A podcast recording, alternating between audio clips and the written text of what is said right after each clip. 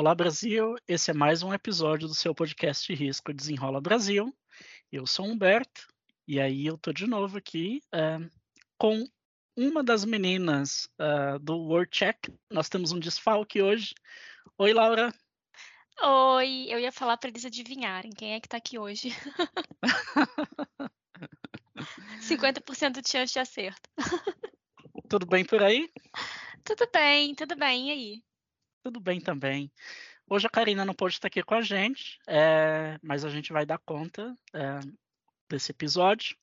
Mais uma vez a gente vai falar aqui de um assunto polêmico, né, um, um tópico que está aí nas mídias já há bastante tempo, né, Laura? É já, um já tópico tem. recorrente. É.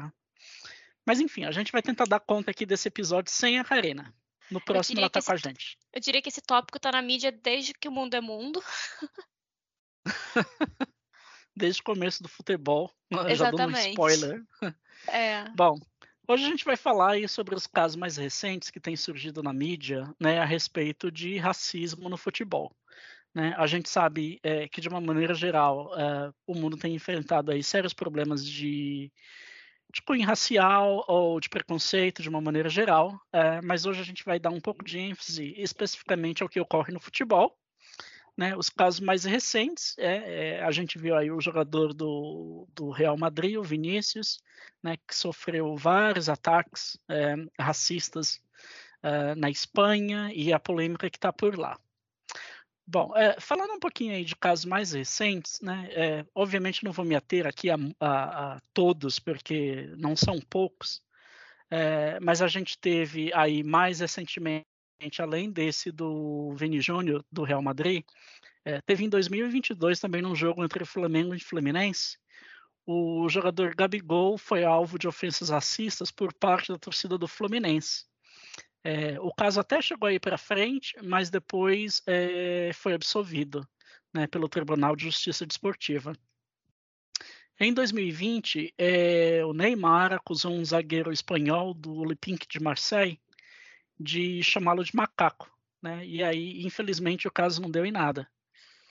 Uh, nós temos aí mais um caso que foi do goleiro do Havaí, de Florianópolis, né, que sofreu ofensas racistas em uma partida válida pela Copa Sul-Americana de 2020, é, pela torcida do Clube da Bolívia, Oriente Petroleiro. Também não temos nenhuma notícia aí do que, que deu depois. É, Eu tô notando tam... um padrão, hein? tô notando um padrão. É, o que, que você percebeu aí de padrão? Que até agora não tá dando em nada. Não tá dando em nada. Poxa vida, hein? É, é, teve lateral da Fiorentina da Itália, né, que também sofreu ataques racistas em uma partida do Campeonato Italiano de 2019. O jogo ele foi interrompido, mas alguns minutos depois foi reiniciado e também não deu em nada depois. E também tem um exemplo do jogador Tyson, que era do Shakhtar Donetsk, é, da Ucrânia. E em uma partida do campeonato ucraniano de 2019, a, a torcida adversária entoou cânticos racistas, né, e aí ele reagiu com um punho cerrado, né, que é um gesto é, mundialmente reconhecido pela luta antirracismo no mundo. Né. Enfim, são alguns exemplos que eu trouxe, tem muito mais que isso, mas em comum a todos eles é que muitas vezes o caso não vai para frente, né, Laura? Não dá em nada. Eu ia, eu ia perguntar agora, esse da Ucrânia também não deu em nada, né? Não, a gente não, não, não, não, não ficou sabendo é, é. de nada depois disso. Gente, é muito. Bom, mas é, eu queria comentar um pouco também sobre esses dados ra do, do, racismo, mas é, na Espanha, né?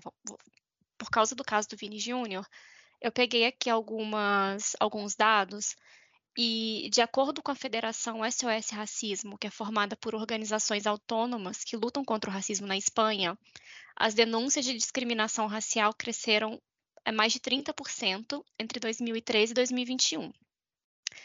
Porém, esse número, na verdade, de pessoas que sofrem racismo pode ser muito maior, porque uma pesquisa realizada também constatou que 81,8% das vítimas elas não prestam queixa às autoridades. E agora me, me, eu, eu, imagino se um, um, dos motivos é porque não dá em nada, né? Você vai passar por um desgaste e nada acontece. É, falando ainda sobre é, leis que são teoricamente obsoletas, não dão em nada, é, a Espanha também tem uma lei, a Lei 19 de 2007, de 11 de julho de 2007, que estabelece que, entre outras coisas, os juízes podem decidir pela suspensão provisória da partida para o restabelecimento da legalidade. A normativa também prevê multa de 150 a 650 mil euros, proibição de frequentar estádio por até cinco anos para os infratores e suspensão de direito de sediar eventos desportivos por um período máximo de dois anos para os organizadores. Porém, é uma lei que não é aplicada, né? Bom, eu, eu, diria que talvez não seja aplicado em partes, né? Porque a gente até vê exemplos aí de, de juízes né, interrompendo as partidas, depois uh, reiniciam, né? Talvez algumas pessoas são identificadas aí, acho que mais recentemente nesse caso aí do Vini Júnior, é, algumas pessoas, inclusive, se eu não me engano, chegaram a ser presas na Espanha porque foram identificadas. Mas eu acho que a grande questão é que para por aí, né? Não se vai além, né? Os clubes Exatamente. eles eles não são muitas vezes não são multados ou por exemplo não são determinados que jogos aconteçam com portas fechadas, né? Porque principalmente nos campeonatos europeus os tickets eles são vendidos com muita antecedência, né? E eles esgotam aí com meses de antecedência antes da partida. E aí implicar em perdas financeiras altíssimas, né, para os clubes, para as federações e tudo mais. E aí é, mexer com gente grande, né? Então talvez é, eles não não enforcem a lei da maneira que deveriam. Pois é, explica, né? Mas não justifica. Poderia Exato. explicar, mas não justifica. É. No, né? no, fim das contas, a lei deveria ser enforçada, né? É, é aplicada para todos. todos, da maneira como deveria ser mesmo. Exatamente. É, vamos passar para o contexto brasileiro? Vamos. Nossa ah, discussão? Eu, eu queria explicar um pouquinho, né, é, aqui já um pouco mais voltado para o contexto brasileiro, por que é, jogadores negros que fazem sucesso incomodam tanto, né? É, isso, isso tem origem lá no, no, no, início do século XX, né? quando o futebol era, uma, era, um, era um esporte da elite branca no Brasil, né? E para pertencer a um clube tradicional, como por exemplo o Fluminense, era preciso pertencer a uma boa família. Uh, pouquíssimos clubes admitiam atletas negros. Né? Alguns exemplos dos que admitiam eram o Bangu uh, e o Vasco. Né? Esse segundo, o Vasco, no caso, eh, por ser um clube de massa e bastante popular, eh, começou a ter sucesso né? e incomodar os outros clubes. Né? Dentro do clube, a, a, política era que jogadores brancos e negros competiam por posições em pé de igualdade. Né? Mas, como retaliação, alguns clubes tentaram excluir jogadores é, que não tivessem condições, por exemplo, de assinar a súmula. Né? E aí, em seguida, eles fundaram a Associação Metropolitana de Transportes Amadores. É, ao Vasco foi negado o direito de participar dessa associação, né, obviamente, Uh, e aí, eventualmente, é, foi permitida a participação, né? É, por se tratar de um clube de massa, enfim, de grande peso no cenário uh, carioca e nacional na época, né? É, foi, foi aberta essa exceção para que o Vasco participasse, desde que né, eles excluíssem do elenco pelo menos 12 jogadores negros ou pardos né, ou que não se enquadrassem no, no status de bem-nascidos. Né? E aí, diante da recusa do Vasco em aceitar tal, tal, tal proposta, né, é, eventualmente eles abriram mão e permitiram a entrada do Vasco, isso em 1925. Eu estou absolutamente chocada que uma proposta dessa foi feita. É, é exatamente. Gente, que loucura! Pois é. E aí, e aí você vê que quando tem, é, quando tem vontade, é, as coisas acontecem, né? Então, assim, o Vasco bateu o pé, né, com, com, com essa proposta absurda, né? Te aceitamos desde que você cumpra com isso, isso e isso, né? Excluam jogadores e tal. E aí eles falaram não. E gente, aí. Em 1925 foi ontem, né? Porque assim, tem gente, 98 anos atrás, gente viva que foi nascida em 1925. Pois é. Então aí você vê, né? Que é, loucura. É, que, uh, na verdade tem todo um contexto histórico por trás, né? É, é, da, da, questão racial no Brasil começa lá atrás e Sim. aí e, e, e essa luta ela ela ela perdura até os dias de hoje, né? Então, assim, os grandes jogadores do futebol mundial que são um destaque aí nas principais ligas uh, são ricos, né? Ganham milhões de dólares e tudo mais. E aí o sucesso incomoda. E incomoda ainda mais quando o sucesso vem é, de uma pessoa negra. Né? Infelizmente. É mas aí falando. Triste. Mas aí, Laura, falando de, de casos mais recentes, é, a gente acredita que essa situação ela, ela continua porque a maioria dos casos eles passam impunes, né? Como a gente mencionou no começo que não deu nada. E aí um grande exemplo disso é, é, foi, foi em 2014, né? Daí um, um, jogo que teve entre o Grêmio de Porto Alegre e o Santos, né? O Grêmio perdia na arena por 2 a 0 quando uma torcedora foi flagrada na, na, na arquibancada é, proferindo injúrias raciais contra o goleiro Aranha do Santos na época. E aí a CBF foi lá, enfim, e, e puniu o Grêmio, né? É um dos poucos casos realmente que a gente tem é, tem conhecimento de punição contra clubes no Brasil. Né? O clube foi excluído é, né, da, da, Copa do Brasil, e aí é, a gente poderia imaginar que essa exclusão, essa punição, é, coibiria uh, outros eventos de, de, racismo no país. E muito pelo contrário, de lá para cá só cresceu. Né? E aí esse crescimento uh, ele vem acompanhado também de um crescimento de impunidade né? Que, que enfim, crescem os números de racismo no, dentro do futebol, mas né, as punições não acompanham, não acontece nada depois. Pois é, é e eu queria é, deixar aqui que não é por falta de aparato legal, né? Porque a gente tem aqui, o Brasil, em janeiro desse ano, a gente sancionou a lei é, que tipifica o crime de racismo, que tipifica o crime de injúria racial como um crime de racismo. Então, agora eles são enquadrados da mesma maneira. É, enquanto o racismo é entendido como um crime contra a coletividade, a injúria é direcionada ao indivíduo.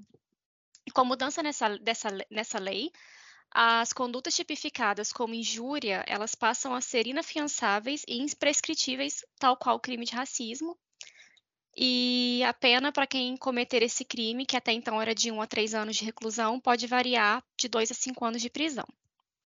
A CBF, no seu Regulamento Geral de Competições, também definiu que os clubes eles vão ser responsabilizados pelas atitudes racistas, homofóbicas, sexistas, xenofóbicas, enfim. Tem toda uma lista lá nesse regulamento que os seus torcedores venham a, a ter fora do campo, né? Então, com a inobservância ou descumprimento desse Regulamento Geral das Competições de 2023, é, a, as penalidades elas podem ser de que vão desde advertência até uma multa pecuniária administrativa no valor de meio milhão de reais, que pode chegar né, a meio milhão de reais, é, a vedação do registro ou de transferência de atletas, perda de pontos em relação a clubes por infração do, é, desse disposto e considera-se de extrema gravidade a infração de cunho discriminatório praticada por dirigentes, representantes e profissionais dos clubes, atletas, técnicos, membros da comissão técnica e etc. Então, pra, pra, quando, quando o, o ato de racismo, por exemplo, é cometido por alguém do clube, que não que pode, pode ser um jogador, um membro da comissão técnica, isso é uhum. é agravado. Tá. E aí, acho que é importante ressaltar que, assim, no papel até existem meios de coibir tal prática, Muitos. né? A prática do racismo. O que a gente precisa, na verdade, é que é, a lei saia do papel e seja aplicada, né, no dia a dia. Sim, sim. E, assim, a gente já viu que a, a Espanha tem um aparato legal para isso, o Brasil também tem aparato para isso. É, agora a gente só falta, só falta, como você disse, né, tirar essa lei do papel. É, eu queria também ressaltar um comunicado que a CBF é, liberou ontem sobre um caso de racismo. A, a CBF enviou esse comunicado à FIFA pedindo providências para um caso de racismo sofrido por um defensor brasileiro do, da seleção brasileira sub-20 em um jogo contra a Tunísia, é, pedindo é, providências da FIFA sobre o caso. Então, assim, é uma coisa que realmente está incomodando todo mundo. É, é, ilegal, gente. A gente não pode continuar fazendo isso, não. É, é, exatamente. E a gente não pode aceitar, né? E, e, e, e, e a lei precisa ser aplicada e alguma coisa precisa ser feita para coibir isso o mais rápido possível. Exatamente. Ah, você também entende, Laura, que na verdade esse racismo uh, que acontece dentro do futebol apenas reflete o comportamento da sociedade? Porque, eh, veja, se a gente olha para o contexto brasileiro em si, né, a evasão escolar é, ela é muito maior entre a população negra no Brasil. Né? E aí, quando a gente olha para a população carcerária também, né, 70% dessa população carcerária é negra.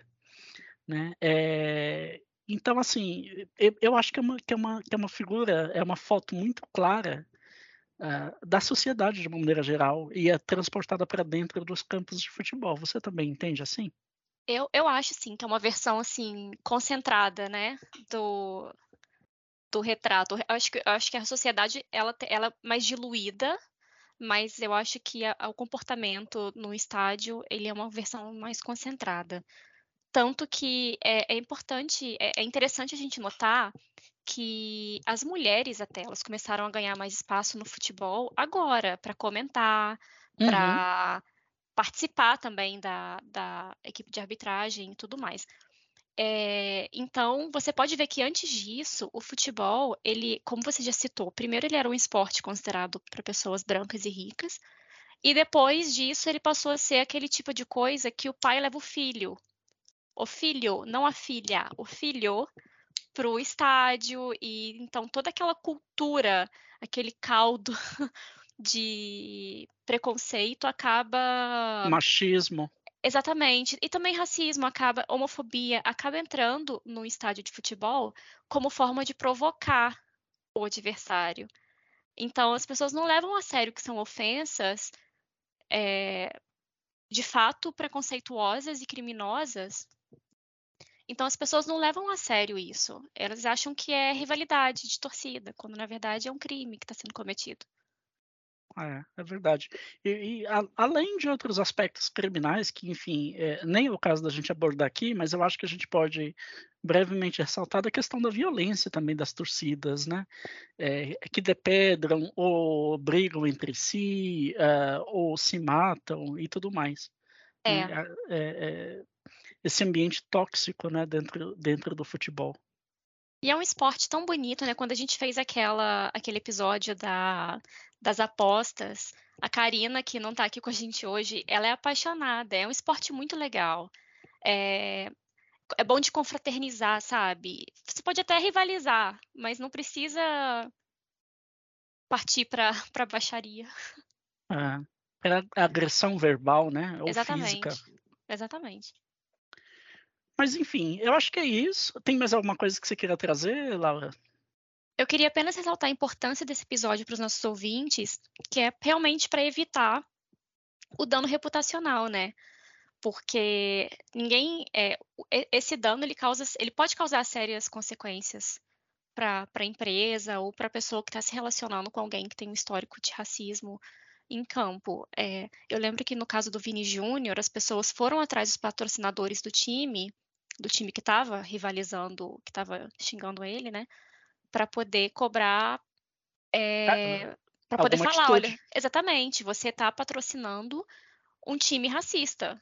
Essa, essa era a ideia, né? A gente uhum. também não pode generalizar o time. Sim, a gente sim. sabe que nem todo mundo da torcida e nem todo mundo do time é, mas foi o que nenhuma empresa quer ter o seu nome ligado a isso. Então é importante. Essa, essa, é. Eu acho que essa é a parte mais importante para os nossos clientes desse episódio de hoje. Legal. Ah, obrigado pela, pela, pelas coisas que você trouxe. Realmente, tudo muito válido, como sempre. Né? Muito rico o conteúdo. É, uma pena que a Karina não teve aqui, mas ela ah, volta eu na senti próxima. saudade dela. É, ela volta na próxima. Ela volta firme e forte. E é isso, gente. Uh, obrigado mais uma vez. Uh, Obrigada. E aí a gente se vê no próximo episódio. Até a próxima, gente. Desenrola desenrola Brasil. Brasil. Tchau.